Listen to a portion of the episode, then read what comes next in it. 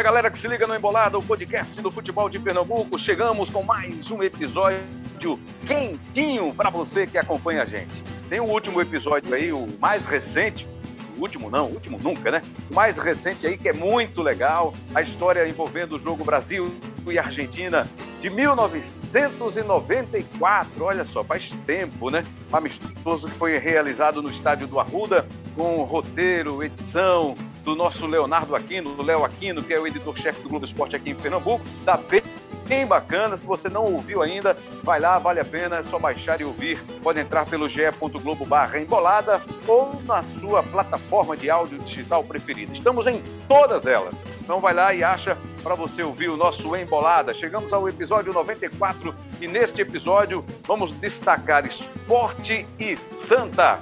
A gente falou do Náutico também recentemente, né? o Náutico que está aí fazendo do bonito no Campeonato Pernambucano. São três jogos, três vitórias, algumas dificuldades aí no meio do caminho, especialmente no jogo contra o 7 de setembro, na vitória apertada por 1 a 0 lá em Caruaru, mas ganhou na estreia por 5 a 0 goleou o Central e no último jogo, o jogo da rodada passada, venceu o Veracruz por, por 3 a 1 e só conseguiu garantir a vitória nos minutos finais.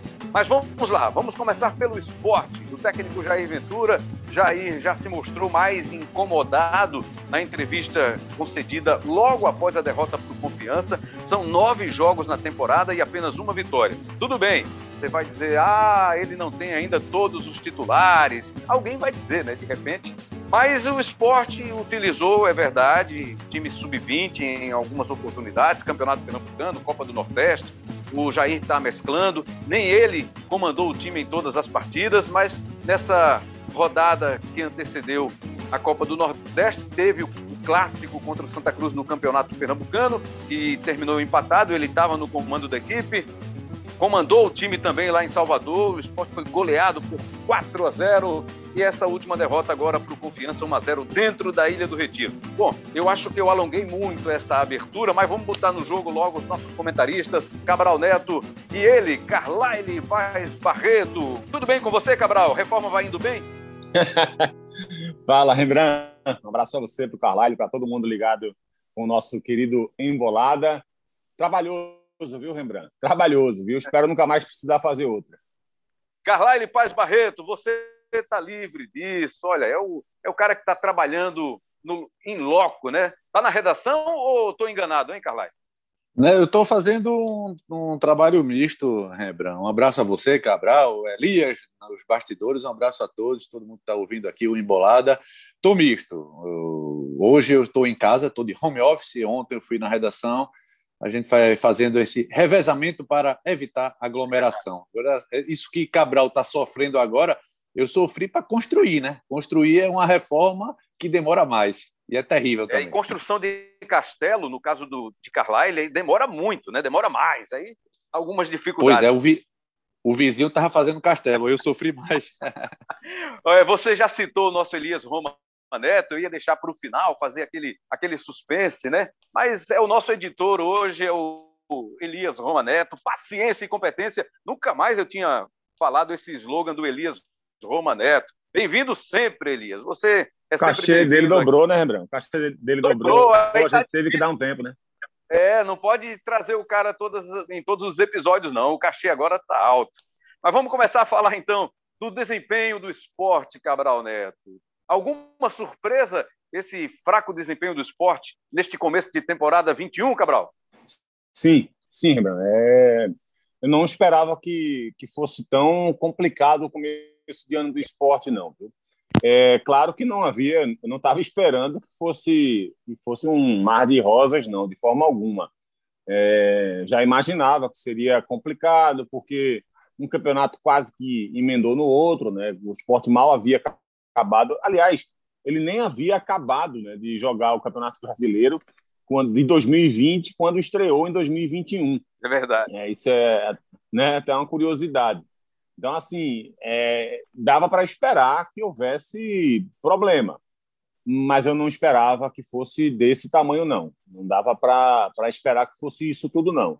É muito complicado mesmo. O esporte está uma deficiência muito grave, né? São duas derrotas seguidas, É, antes disso foram dois empates seguidos, antes disso foram três derrotas seguidas. Então, olha só a quantidade de, de problemas que o time tem sofrido, né? Tomando gol todo jogo. Aquela partida contra o Bahia, nossa, foi, foi terrível, foi tenebrosa, uma das piores, uma das piores atuações que eu vi o esporte fazer. Foi 4 a 0 tendo que agradecer ao goleiro Carlos Eduardo, né? porque senão poderia ter sido 7 e 8. Então, evidente que eu não esperava esse panorama, não, mesmo esperando, repito, alguma dificuldade. O esporte tem atuado mal.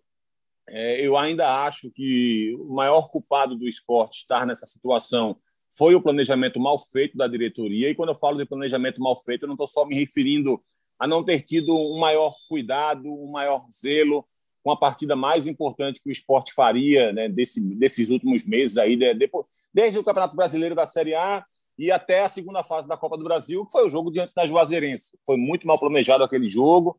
É, o Jair Ventura teve um elenco muito restrito para montar para aquela partida. É, os, mas, assim, não são problemas apenas de execução dessas últimas semanas, não. É um planejamento mal feito que faz com que o esporte. Planejamento mal feito com uma herança maldita também, né, das gestões anteriores do, do Martorelli e do Arnaldo Barros, que fizeram com que essa bomba estourasse no colo do Milton e que, ao mesmo tempo, nem ele, nem a diretoria dele soube é, organizar melhor essa deficiência né, financeira do esporte. E aí o esporte foi eliminado nos três últimos anos da primeira fase da Copa do Brasil, deixou aí pelo caminho algo em torno de, sei lá, de 10 milhões de reais que ele poderia ter recebido se tivesse feito campanhas melhores ao longo dessas três temporadas dentro dessa competição né, e ter estancado mais rapidamente o problema que teve dessas dívidas né, que estavam impedindo o clube de contratar, de inscrever jogadores. Só lembrando que o esporte começou a temporada 2020 com esse problema, terminou a temporada 2020 com esse problema e começou a de 21 com esse problema. Né? Houve um momento ali, claro, que o esporte ainda pôde inscrever, contratou o Thiago Neves, por exemplo, e tal, só que depois aperta mais um pouco, não pode. Então fez alguns jogos importantes no começo dessa temporada sem poder inscrever jogadores novos, sem poder é, renovar contrato né, com, com, alguns atletas. Então, é, acho que o Jair acabou sendo um pouco de vítima desse mau planejamento e dessas más administrações nesse sentido em relação aos últimos anos, né? especialmente, repito, as de Martorelli e a, e a de Arnaldo Barros. Mas mesmo assim, acho que o Jair poderia ter minimizado esse impacto e ele não conseguiu ainda. E acho que aí há dois pontos que a gente precisa observar.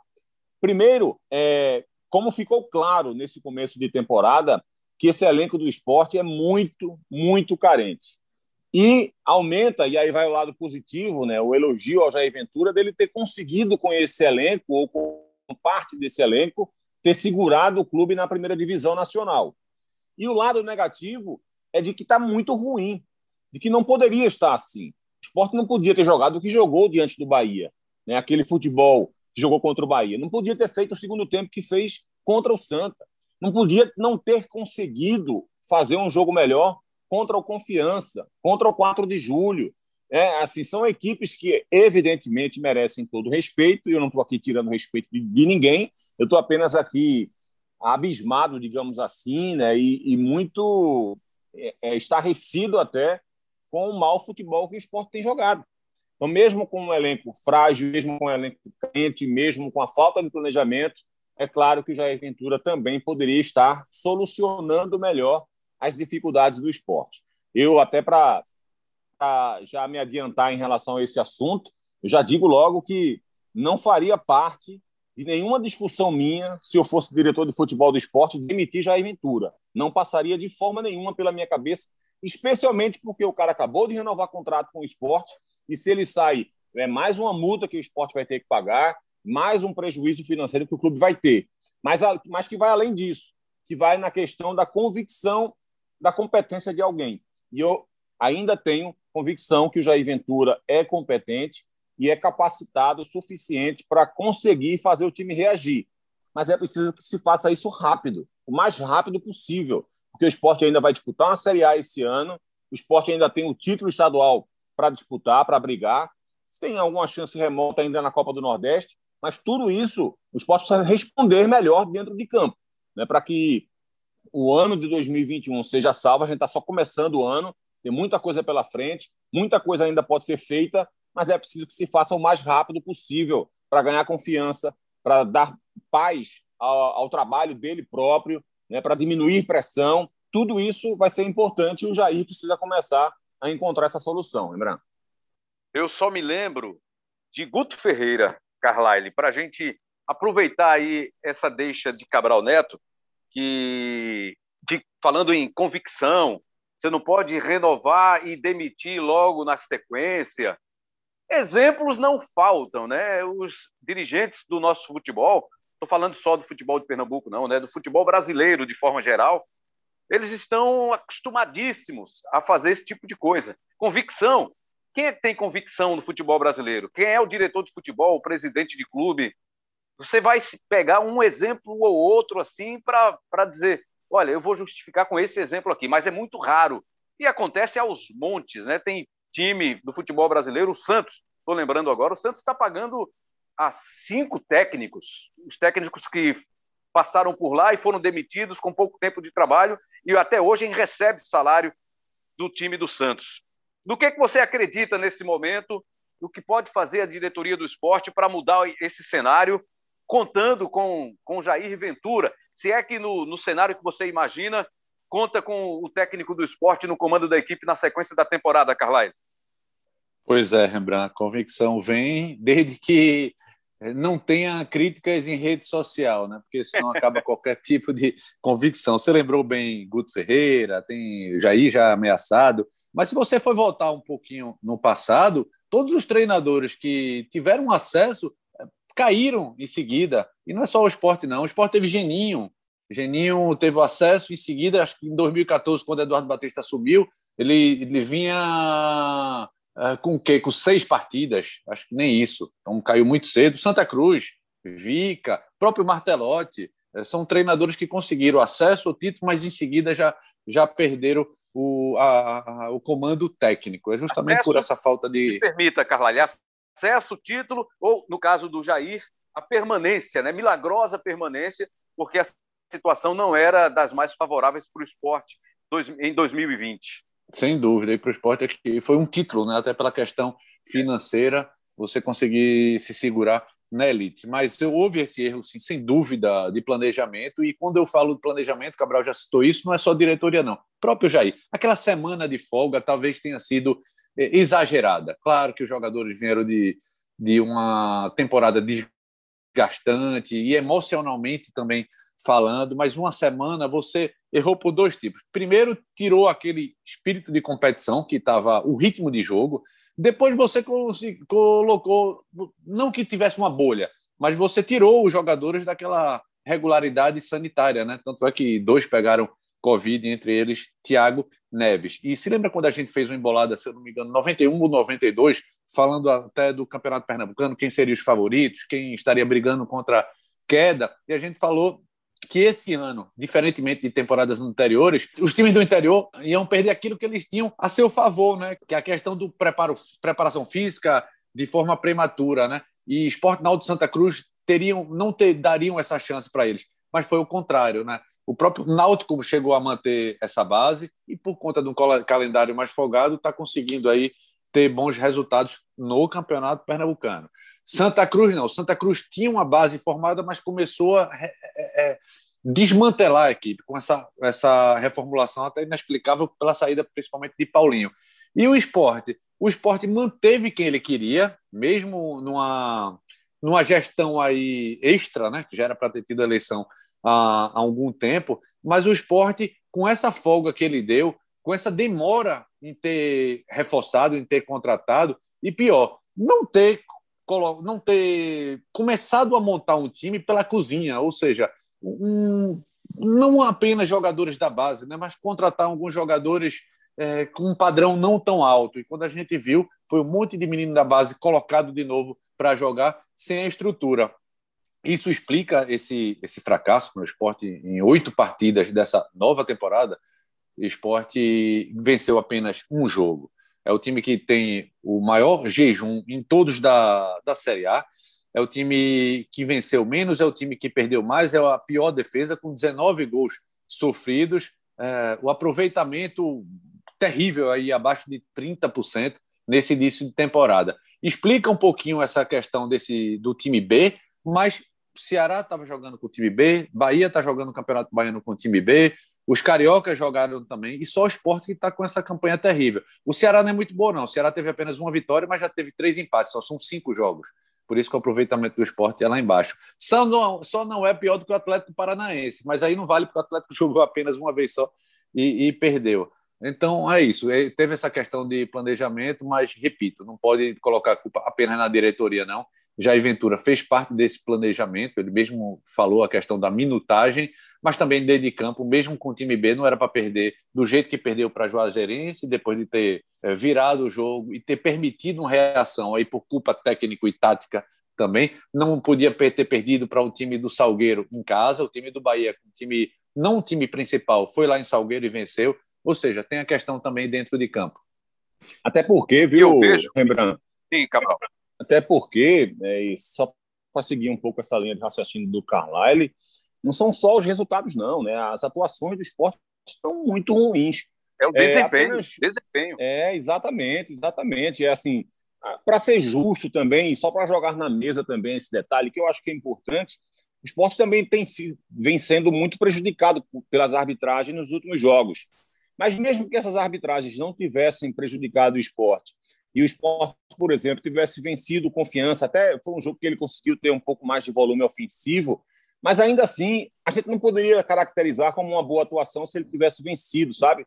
Então, assim, não, não são só os erros de arbitragem que, que, que podem, digamos assim, apagar as atuações ruins. Claro que, repito, os erros de arbitragem poder, pode, estão interferindo nos resultados das partidas. Só que o que eu estou fazendo aqui, o que Carlalho está fazendo aqui, você, Rembrandt, está fazendo aqui, a gente está é, analisando as atuações do esporte, por uma preocupação muito mai, maior que é a Série A.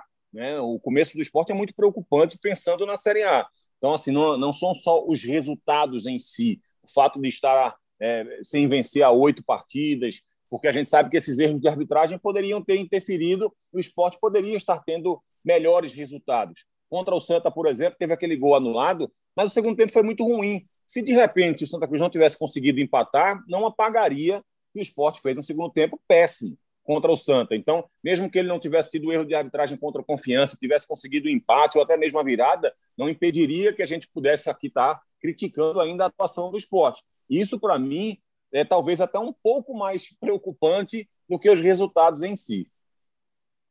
A gente conversa bastante, né? Aí tem hora que eu não, não, não, não lembro se foi na TV, se foi no podcast, se foi pessoalmente, né, com o distanciamento permitido, mas eu lembro de a gente já ter falado sobre essa questão do planejamento, Carlyle e, e Cabral, do esporte, ter tirado o foco, terminou o Campeonato Brasileiro, tirou o foco e não pensou na Copa do Brasil. Ah, é, vai ser contra Juazeirense. A gente vai lá e vai se classificar, a gente joga pelo empate. Mas o esporte já tinha os exemplos dos dois anos anteriores, né? com eliminações na primeira fase, e repetiu.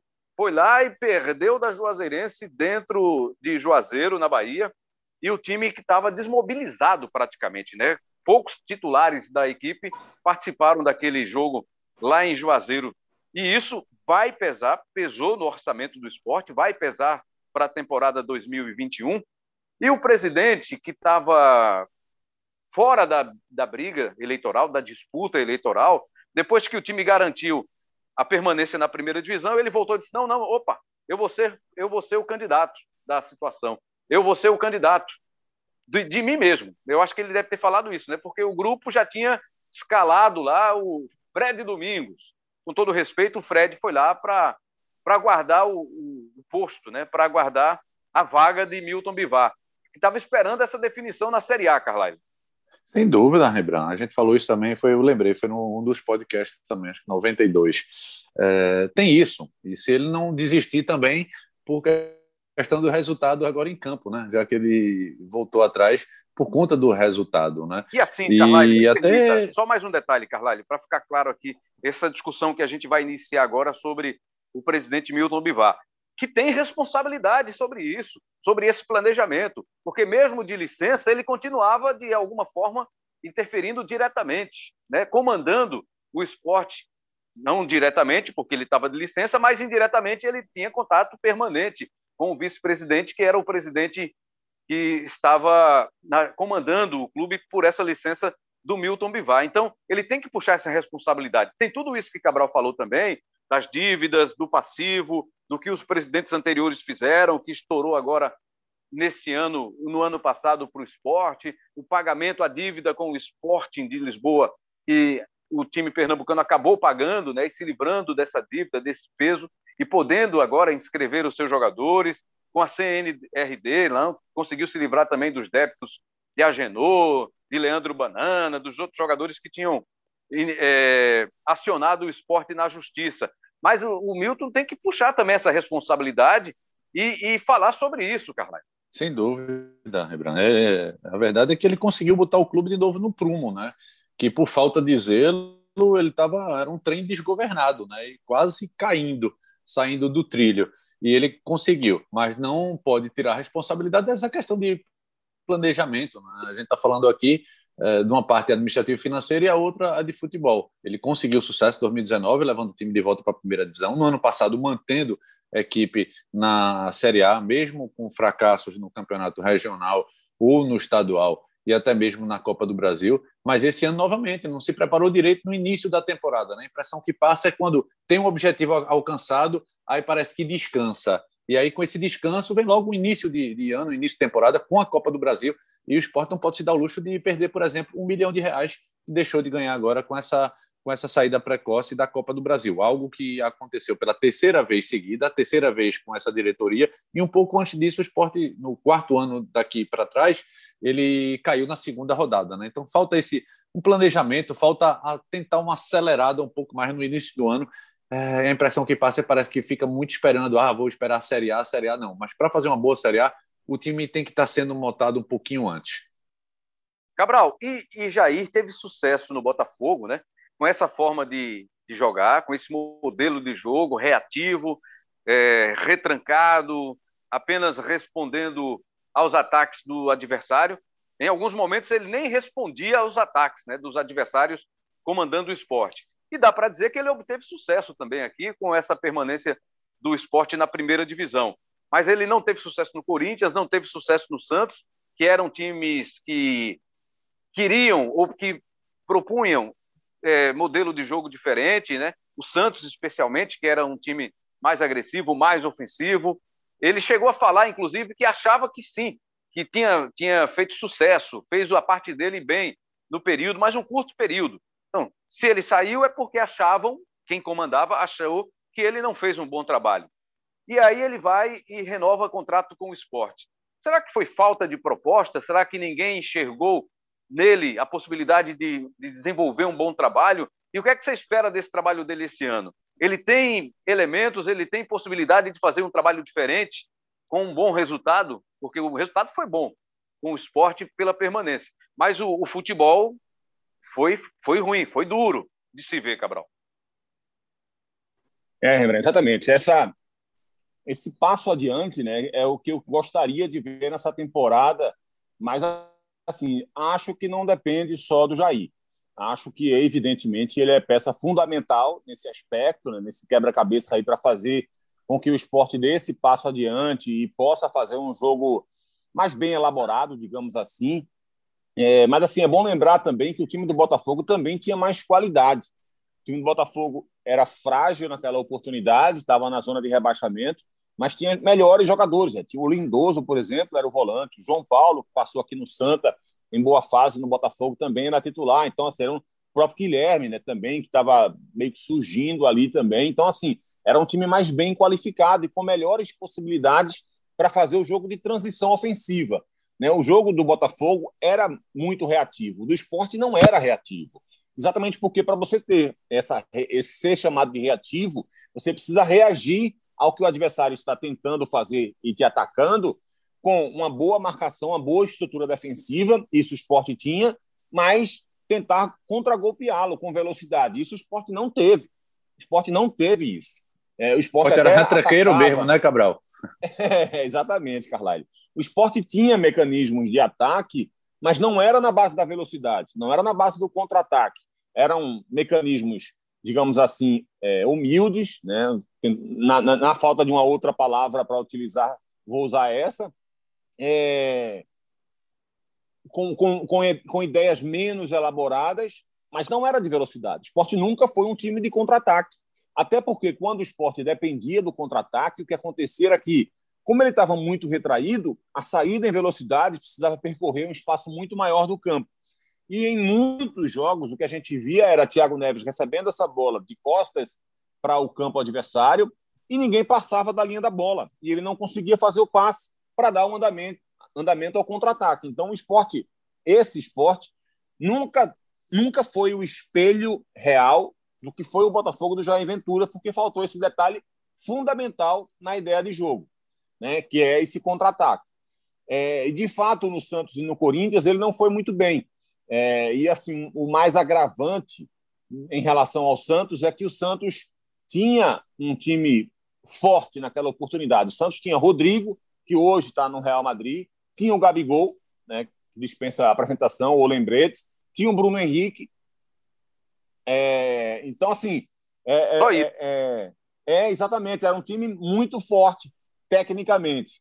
Mas, assim, para ser justo também com o Jair, o próprio Bruno Henrique sofreu uma lesão um pouco depois que ele chegou. O Vitor Bueno também teve uma lesão relativamente grave. Né? O Diego Pituca estava lançando, ele lançou o Diego Pituca naquela oportunidade também com ele. Então, assim, havia algumas, alguns problemas né, né, né, nessa equipe do, do Jair, houve, esses problemas também individuais, digamos assim, mas ao mesmo tempo é fato que o Santos jogava menos do que poderia jogar. Né? Ele, ele tentou fazer uma característica diferente lá na equipe do Santos, tentou construir um time com mais paciência, com mais distribuição de jogo, com passe mais curto, com maior circulação de bola, mas o time não funcionava. É, é, é, o time do Santos era era, era você percebia que ele tinha algumas ideias em transição, mas ele não conseguia funcionar com todo com todo o potencial que ele tinha.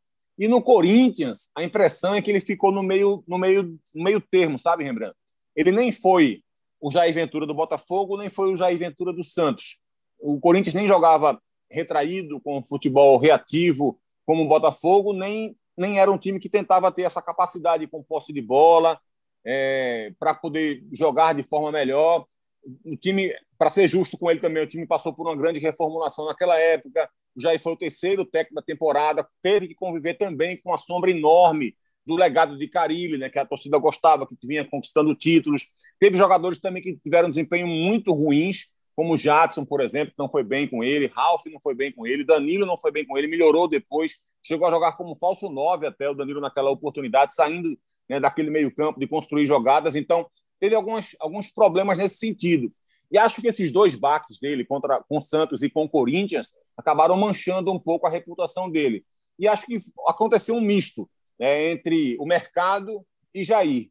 Né? Acho que nem, como você falou, o mercado se interessou tanto pelo Jair, porque aquele Jair do Botafogo começou a ficar um pouco mais para trás e nem o Jair se interessou pelo mercado, porque, de repente, depois de sair do Botafogo, passar pelo Santos, pelo Corinthians, é claro que ele não teve nenhuma proposta de um time desse mesmo tamanho, lembrando. É claro que nenhum time do tamanho do Santos do Corinthians procurou por ele. Então, acho que ele se sentiu, talvez, de repente, um pouco desvalorizado e não quis se aceitar, tendo que dar um passo atrás na carreira, tendo que dar dois passos atrás na carreira para aceitar um trabalho qualquer, de repente, de uma Série B da vida e aí acho que um foi se distanciando do outro, né? O mercado se, se distanciou do Jair e o Jair se distanciou do mercado.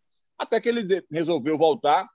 A proposta do esporte foi interessante, né? Um clube grande, jogando Série A, e acho que por isso ele voltou para o mercado. Mas é claro que ele ainda é um técnico que a gente não a, a gente pode acreditar, pode não acreditar, mas não pode afirmar.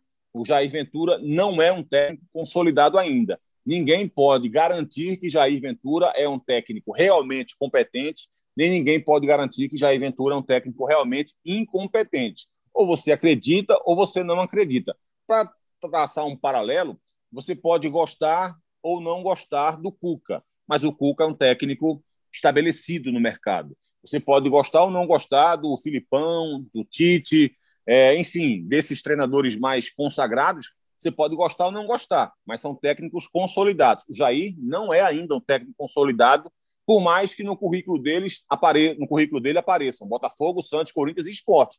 São quatro grandes clubes, mas ele ainda não é um técnico de fato estabelecido no mercado como alguém realmente competente ou como ou alguém realmente incompetente.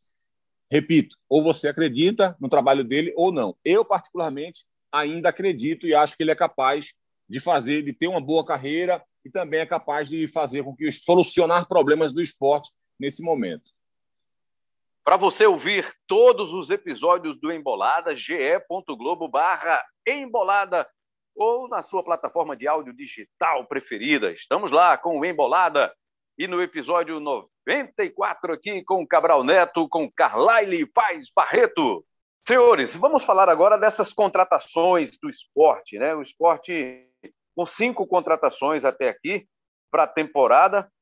Chegou a quinta contratação, né? Tá para ser anunciado aí a qualquer momento. De repente, quem está ouvindo já já deve ter visto a notícia aí do atacante colombiano Santiago Trellis, cedido pelo São Paulo. Mas o esporte trouxe também o atacante Neilton, que estava no Curitiba, que jogou com Jair Ventura no Botafogo, Jonas Toró do São Paulo, Maxwell, que estava no Cuiabá, e Thiago Lopes. Aí são os cinco jogadores que, que chegaram para reforçar o time. Com esses reforços, imagino que ainda devem vir mais algumas peças para a sequência da temporada, mas com esses reforços, você já vê muita diferença desse esporte 21 com esses novos jogadores para o de 2020, Carlai? No papel, sim, Rembrandt. Até porque é bom lembrar do esporte do ano passado, o esporte jogando ou tentando jogar dessa forma reativa, não tinha jogadores com essa característica de velocidade. Né? Thiago Neves nunca foi um velocista e mesmo que ele tem um bom passe para fazer a ligação com o ataque, mas o esporte não tinha ponteiros. O esporte jogou, depois da lesão de Bárcia, ele jogou alguns meses com, a, com Marquinhos, sendo o único jogador do lado, do lado de campo. Né? É, e Marquinhos também não era esse jogador para fazer a diferença numa Série A do Campeonato Brasileiro. Tanto que teve que improvisar, às vezes dobrando com dois laterais esquerdos, às vezes dobrando com dois laterais direito, pegando o centroavante como o Dalberto, jogando ele para o lado, agora com Toró, com jogadores como o próprio Trellis, pode jogar enfiado, mas também pode jogar um pouco mais saindo da área. Neilton, principalmente, pelo menos tem jogadores agora com essa característica que manda o jogo, ou o venturismo, né? o jogo de Jair Ventura, mas ainda falta. Tem um jogador agora é, o Thiago, é, os dois Thiago, né, são meias, passou um bom tempo também só com apenas um meia de ligação. Esporte ainda carece de um segundo volante. Esporte tem volantes cabeças de áreas, tem Marcão, que é até um bom jogador, um jogador de imposição, mas é aquele jogador de pega e passe lateral. Fez aquele golaço contra o Internacional, aliás, possivelmente o golaço que salvou o esporte do rebaixamento mas ainda não é aquele segundo volante para propor, propor jogo. Senão o esporte vai ficar como o próprio Jair Ventura não queria ser conhecido como um time de uma nota só, só reativo. Algumas vezes, mais no primeiro semestre do que no segundo semestre, ele vai ter que propor. E aí, propor, ele precisa de alguém um pouco mais de qualidade, porque de nada adianta também ter muito posse de bola se você não tem poder de penetração. Foi isso que aconteceu no jogo, por exemplo, é, contra o Confiança. Muito, muita posse de bola, às vezes muita jogada na área, muita, muita, muito jogo aéreo, mas pouco poder de penetração. Olha só, o, o nosso Elias Romaneto, né, nosso editor, está atento e já me avisou aqui. O esporte acabou de anunciar. Estamos gravando esse episódio nesta quarta-feira, 24 de, de março, por volta aqui das 19 horas, 19 h 15. Aí o Elias já me mandou aqui a informação que o esporte confirmou até em espanhol. Bem-vindo, Santiago Trellis. Está aí, confirmado o quinto reforço do esporte para a temporada 2021. Fale das, das suas impressões sobre esses novos contratados, Cabral. Olha, Rembrandt, é sempre quando há essas contratações se abre uma esperança, pelo menos, né, de, de crescimento, de melhora. E é claro que o esporte estava precisando muito. E você vê que o foco principal dessas contratações é o ataque, né? exatamente porque todo mundo percebeu que foi a maior dificuldade que, que o clube teve, especialmente na Série A. Então, acho que é, o ataque precisa ser realmente priorizado nesses reforços. Mas é claro que para pensar, para visualizar no futebol mais competitivo, não é só ele. Né? Todos os setores do esporte precisam crescer muito. A cabeça de área do esporte, por exemplo, pelo menos aquele jogador passador, né, o cara de bom passe, o esporte só tem Betinho e Ricardinho, que são dois jogadores que oscilam bastante, que passaram por fases bem ruins no esporte, tiveram alguns bons momentos também, é verdade, para ser justo com ambos, mas que foram, via de regra, é, é, não, não foram tão interessantes assim. Então, o esporte precisa muito é, melhorar, capacitar melhor essa posição. É, então, assim, se só para dar um exemplo, acho que o esporte também vai precisar de um meia construtor de jogo que atue pelo lado. Pode ser o Thiago Lopes? Pode. Por característica, pode. Mas quando você visualiza, por exemplo, o ano passado dele no Vitória, você já fica meio em dúvida, porque o futebol dele foi de muita oscilação. Ele começou muito bem, deu muita dinâmica, deu muito ritmo ao meio-campo do Vitória, teve uma lesão, foi sentida, inclusive, a ausência dele na equipe do Vitória. Quando ele voltou, ele voltou mal. Ele fez muitos jogos consecutivos atuando mal, jogando tanto centralizado quanto pela esquerda, que são as duas áreas, digamos assim, onde ele mais atua ou pelo menos onde ele mais atuou na carreira. E ele passou por momentos bem ruins. Depois conseguiu uma certa recuperação, foi, foi bem em outros jogos. Ele foi muito bem no começo, lesão, muito mal, depois começou a oscilar. Então, assim, isso na Série B. Não sei se ele vai ter capacidade para, de fato, ser esse meia construtor de jogo pelo lado, para auxiliar o Thiago Neves, que eu acho que deveria ser também uma prioridade, porque o esporte não tem esse jogador. Né? Ou tem Dalberto, ou tem Marquinhos quando voltar de lesão, ou tem Leandro Bácia, ou tem Toró, ou tem Neilton. Todos esses jogadores ou são de velocidade ou são de força. Né? O Dalberto é um cara mais de força, o Bácia é um cara mais de força, Neilton e Toró e Marquinhos são mais de velocidade. De repente, o Thiago Lopes, por característica, pode ser um jogador interessante né, para se juntar ao Thiago Neves e ser um cara de construção de jogo, um cara que, quando a, a, a jogada tivesse se formando pelo lado direito, ele pode ser um cara que vem por dentro para se aproximar do Thiago Neves e dar superioridade numérica ao meio-campo da equipe do esporte. Então, por característica, pode ser uma peça interessante. Não sei se ele vai conseguir ser, porque no Vitória não foi de forma constante esse jogador. Então, mas assim, pelo menos a gente já visualiza que o esporte atacou suas, seus principais problemas, pelo menos nesse início, né, trazendo jogadores com essa característica mais ofensiva. Mas, repito, pensando na Série A, essa reformulação ou essas contratações do esporte precisam ser mais profundas. Legal, então, senhores. Acho que debatemos bem aí esse começo do esporte na temporada 2021, essa falta de força ainda neste comecinho de ano, mas tem um longo caminho a ser percorrido aí pelos rubro-negros. Certamente o torcedor na expectativa do time melhorar e conseguir, com menos dificuldade, né, finalizar a temporada de 2021 para o esporte. Lá falar rapidamente aqui do Santa Cruz, para a gente encaminhar aqui a nossa parte final do Embolada. O Santa, a gente, repito, a gente está gravando nesta quarta, 24 de março. O Santa joga na sexta-feira. Aquele jogo que seria lá em Macapá, depois passou para Goiânia, não foi disputado, talvez fosse em Brasília, nada disso. Vai ser no Rio de Janeiro, né? em Saquarema, em Bacaxá. O Santa vai enfrentar o time do Ipiranga, a estreia das duas equipes na Copa do Brasil 2021. E depois de uma vitória surpreendente no Castelão, 1 a 0, um time que foi montado pelo Brigatti, na minha visão.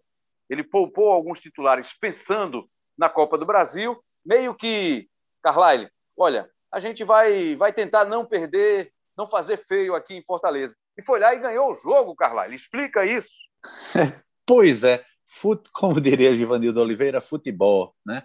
É, e é isso. É, é algo que, se você tiver mais organizado, mesmo que com a qualidade inferior, você pode elevar seu nível. E o mais surpreendente é, na vitória do Santa Cruz não foi nem o triunfo diante de um Fortaleza, um time de Série A que vinha bem mas pela forma como se deu essa vitória. O esporte, ou, oh, perdão, o Santa Cruz anulou o Fortaleza. Eu falei do esporte porque eu lembrei daquele jogo do ano passado da Copa Nordeste, quando o Fortaleza era superior também tecnicamente àquele time do esporte. O esporte conseguiu segurar o 0 a 0 perdeu na disputa por pênalti.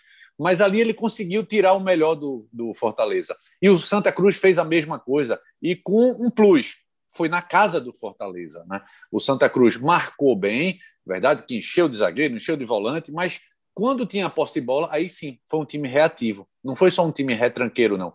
Claro, com falta de qualidade para poder puxar contra-ataques, mas ele teve, ele não deixou o Fortaleza ficar numa zona de conforto, não. Tanto que você viu jogadores do Fortaleza já se reclamando, é, chutando a bola, reclamando com a arbitragem, porque o Santa Cruz enervou o Fortaleza. Então foi muito competente. Já aquele segundo tempo contra o esporte, ele já tinha crescido de rendimento, e olha que é muito difícil. Não apenas pela, por essa pressão absurda e precoce em cima de Brigatti, mas também porque o time vem aí numa reformulação, perdendo alguns de seus principais jogadores, enchendo a equipe agora de garotos, que é mais difícil por falta de entrosamento, por falta de ritmo também.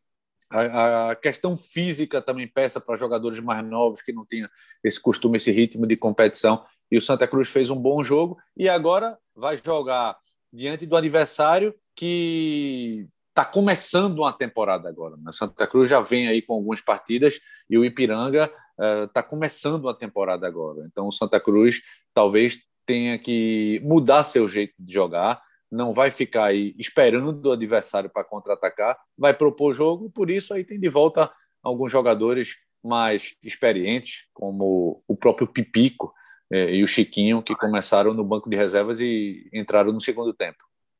Pois é, Cabral, e esses times têm que lembrar, esporte, né, que é time hoje de Série A do Campeonato Brasileiro, o Santa Cruz, numa situação como essa contra o Ipiranga e até dentro do Campeonato Pernambucano, que eles devem ser protagonistas, né?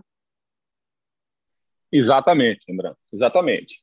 Não é, não é, não é Pelo simples. Menos deveria ser. É, Pelo menos deveria ser. Exatamente, exatamente. Não, não é simples, Rembrandt, pelo, pelo problema financeiro mesmo que os clubes atravessam e tudo mais. Só que do outro lado, os clubes também estão enfrentando adversários assim. Né? O esporte, a gente cobrou aqui uma atuação melhor e diferente do esporte na Copa do Brasil. O esporte enfrentou a Juazeirense, então o esporte tem dificuldade financeira, a Juazeirense também tem. Oh, claro que tem, né? tem, tem até mais do que o esporte. Então é evidente que dava para esperar um pouco mais do esporte, mesmo com aquele cenário que a gente já conversou aqui no, nesse mesmo programa. Isso vale também para o Santa, sabe, Rembrandt? Acho que o planejamento que o Brigatti adotou para essa semana, eu acho que foi, foi perfeito e carimbou, digamos assim, essa perfeição com o resultado, né, que foi a vitória diante do Fortaleza. Porque ele realmente é, focou o máximo possível no jogo contra o Ipiranga, porque o jogo contra o Ipiranga é fundamental para o futuro do Santa. Né? Estão em jogo 675 mil reais. Isso pode fazer muita diferença para um clube que está se preparando para disputar a Série C do Campeonato Brasileiro, para um clube que tem suas dívidas, que tem seus problemas, que precisa reforçar seu elenco. Então, a Copa do Brasil pode, pode ser o diferencial entre o Santa Cruz voltar para a Série B ou não. Né? Essas cotas que o Santa Cruz pode ter ao longo da Série B, seja ela com uma, uma fase, duas, três, sabe-se lá quantas, isso pode ser um diferencial gigantesco para o clube. Por isso que é, é fundamental que ele olhe para o Ipiranga como um adversário muito poderoso, que ele olhe para o Ipiranga com muito respeito, que ele entre em campo muito focado para conseguir vencer. E é claro que a gente também espera um crescimento, uma evolução, mesmo que gradativa, do Santa. Acho que o Santa Cruz fez um segundo tempo legal contra o esporte. É, contra o CSA não foi bem. Contra o Fortaleza foi muito competente, muito competitivo. E o time precisava disso. O time estava tomando muitos gols. Eram seis partidas seguidas sofrendo gols, né, com oito gols nesse recorte. É, então, assim, precisava melhorar seu sistema defensivo para se tornar competitivo. E acho que isso foi o fator chave determinante para a vitória contra o Fortaleza. O Santa venceu porque fez um gol. Mas mais do que isso, Santa Cruz venceu porque foi competente na marcação. Esse é o típico jogo que, que a marcação ganha os três pontos. É, e até para, digamos assim, é, confirmar essa tese, até o gol foi de um zagueiro, né, do garoto Júnior Sergipano. Então, foi, foi o sistema defensivo do Santa que venceu o Fortaleza. Contra o Ipiranga, dá para esperar algo mais. né? porque contra o Fortaleza se espera aquela atitude, aquele planejamento que o Santa Cruz teve. Fortaleza é um time de Série A, Ipiranga não. Ipiranga é um time que ainda nem jogou esse ano, né? que vai jogar agora contra o Santa e se por acaso, se por acaso for eliminado, só volta a entrar em campo em maio ou junho para a disputa do campeonato estadual. Então, assim, é um elenco formado ali com jogadores da própria cidade, da região. Então, é, é, o Santa não pode olhar para o Ipiranga com essas características de defeito do Ipiranga. Por conta da importância do jogo, tem que olhar com, muita, com muito respeito para o Ipiranga. É, mas, ao mesmo tempo, você também espera uma evolução em termos de atuação também espera que o Santa Cruz comece a mostrar um pouco mais do que vem mostrando. Comece a mostrar um pouco mais de organização ofensiva, de movimentação, de ideias de jogo, de plano de jogo, enfim, de, de trabalho mais coletivo ofensivamente, de um modelo um pouco mais é, acabado, né, mais bem acabado é, nas mãos do Brigatti. Eu, eu acho que o Brigatti foi uma boa solução do Santa. É um técnico que tem, tem repetido bons trabalhos, que tem conseguido pegar as equipes numa situação muito complicada e tem conseguido fazer esses times melhorarem. Foi assim com a Ponte Preta, foi assim com o Paysandu.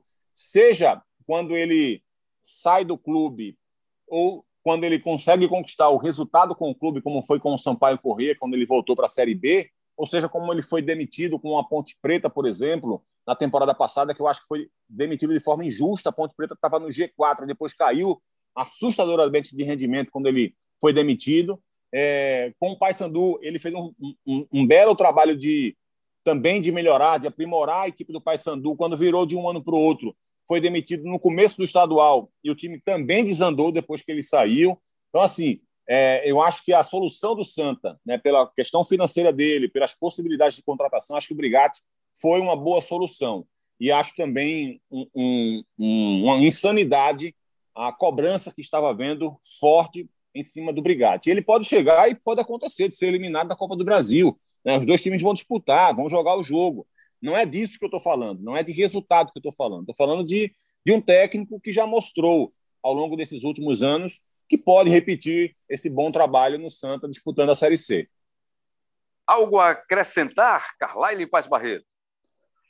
É isso, é isso, Rebran. O Santa Cruz é, é, cedo ainda, porque a gente está vendo o time do Santa Cruz em processo de reforma, reformulação e dentro e fora de campo, né? Uma nova diretoria, talvez a diretoria ainda não tenha ainda na sua mesa, sobre a mesa, o que é que vem pela frente aí em relação a, a dinheiro para entrar e também a dívida, né? Então isso pode até sinalizar uma mudança de postura. Mas claro que o Santa Cruz ainda precisa de algum, alguns reforços.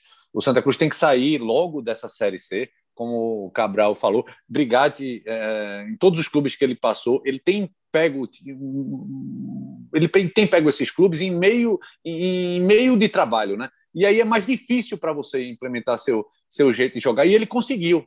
Agora que ele está começando um trabalho, mas pode também falar que é uma espécie de meio de trabalho, né? Com essa temporada 2020, 2020, 2021 se encostando, ele já tem um, ele tem que mudar agora o jeito e não é fácil não. Por isso que ele teve muito problema com falta de peças, teve que colocar esquemas é, que o Santa Cruz não vinha se acostumando. Mas quem sabe aí com esses dois bons jogos ou dois bons meio jogos que ele fez, ele pode até ganhar um pouco mais de confiança ou dar confiança para seu time. Mas é por aí. Ele tem que ter essa confiança. Agora a gente sabe como futebol, né? A gente vinha debatendo no começo do programa. Será que os dirigentes também têm essa convicção? Convicção? Tomara que sim. Amigo, eu tenho um detalhe, uma coisa para dizer, Cabral. O papo com vocês é bom demais. Complete, Cabral. Sabe meu complemento é... não, senão ele vai fazer outro programa. Meu complemento é rapidinho, meu complemento é rapidinho. Só, só me dê oito minutinhos aí, rápido. É, é, porque, assim, eu, eu falei rapidamente, o Carlyle também, também citou né, esse fato do Brigatti é, vir de trabalhos positivos ultimamente. Né? Então, assim, só para relembrar para o torcedor, o Brigatti é treinador há poucas temporadas, há poucos São anos. Três clubes só, né, Cabral? Isso. É. Ele foi há pouco tempo, ele, era, ele passou muito tempo como preparador de goleiro e tal, depois começou a se tornar treinador. Aí ele quase salvou o Paysandu do rebaixamento na Série B de 2018, Série B. Pegou o time numa situação muito ruim. Aí em 2019 ele começou, estava liderando o campeonato estadual com a melhor defesa, o melhor ataque do campeonato. Só que acabou, aí ele foi demitido, para mim de forma injusta, né?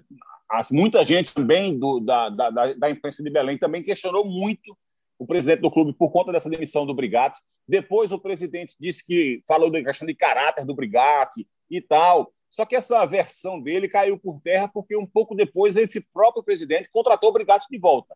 E aí, quando o Brigatti saiu em 2019, o time acabou sendo eliminado na semifinal, ainda perdeu a disputa de terceiro lugar.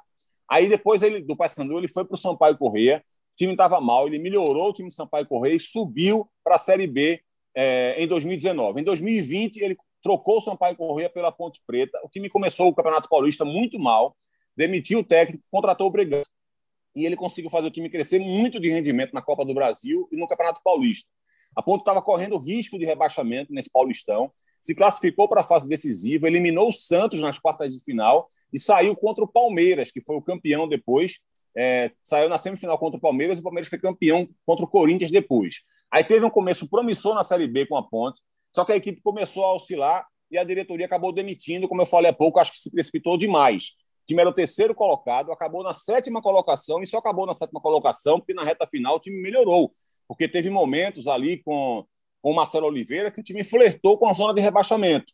Ele voltou para o Paysandu, foi essa volta do Paysandu que eu me referi há pouco, que o próprio presidente que havia falado da, da de questão de caráter dele foi lá e contratou ele, né, e caiu por terra até aquela argumentação que ele deu. O time estava em último lugar na Série C, muito mal, né, lutando contra o rebaixamento para a Série D se classificou para o quadrangular decisivo com uma rodada de antecedência, só que na reta decisiva, de fato, o time perdeu o fôlego. Né? Teve alguns jogadores que for, se lesionaram, acabaram dando mais problemas para o Brigatti, mas de fato o time perdeu o fôlego. Perdeu os dois clássicos contra o Remo e acabou não subindo de divisão. E agora é, o treinador acaba começando o seu trabalho no Santa, já sofre toda essa pressão. Né? Então, um, um cara que mostrou nesses clubes por onde passou que não se prende a um determinado tipo de jogo, na própria Ponte Preta, ele começou jogando de uma forma, um 4-3-3. Depois ele abriu mão de um atacante, colocou dois meias para jogar, que foram o Camilo e João Paulo, que começaram a jogar juntos. E aí ele povoou mais o meio-campo da equipe da Ponte Preta. Então, é um cara que tem, teve essa visão né, de não, só posso jogar se for dessa forma. Não, ele mudou o jeito dele de pensar de acordo com o que ele tinha no elenco. Então, assim, é um cara, aquilo que eu falei do Jair Ventura, que não é um cara consolidado ainda no mercado, é claro que o Brigatti também não é, até menos, porque o currículo dele não é tão, tão rico quanto do, do Jair, que já passou por Botafogo, por Santos, por Corinthians, Sport na Série A, disputando Série A. O Brigatti não tem esse currículo todo que o Jair tem, mas também é um técnico que você ou acredita ou não acredita nele. Eu, pelo que ele fez nos últimos três anos, acredito que ele foi uma boa solução. E se eu acho que ele foi uma boa solução para um clube que contratou ele há um mês, eu não posso, depois de um mês, mudar de ideia de acordo com os resultados, né, Rembrandt? Pois é, Cabral.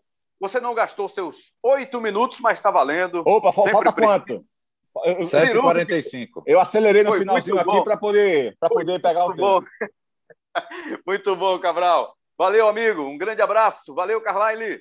Sempre valeu, um prazer, Rembrandt, estar aqui com vocês. Um abraço a todos. Valeu, valeu, Carlyle. Falou, Cabral. Elias Roma Neto, você é fera. Um abraço, meu irmão, para você aí. Grande editor. O programa de hoje vai ficar bonito, viu? Com essa edição, viu, Paciência e competência, né? Só vamos tentar negociar é. o cachê dele para diminuir um pouquinho, para em breve a gente tê-lo com mais frequência, editando Boa. o nosso Embolada.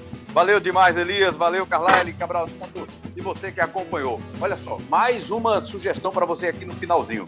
Se você não ouviu, ouve o episódio anterior, 93, que é relembrando o jogo Brasil e Argentina de 1994, um amistoso disputado aqui. Está muito legal, um trabalho de pesquisa incrível, com edição, pesquisa e roteiro de Leonardo Aquino, que é editor-chefe do Globo Esporte aqui em Pernambuco. Está muito bacana mesmo. E esse, claro, a gente agradece a sua audiência mais uma vez. Até a próxima, um grande abraço, ge.globo barra embolada ou na sua plataforma de áudio digital preferida. Um grande abraço, valeu demais, até a próxima.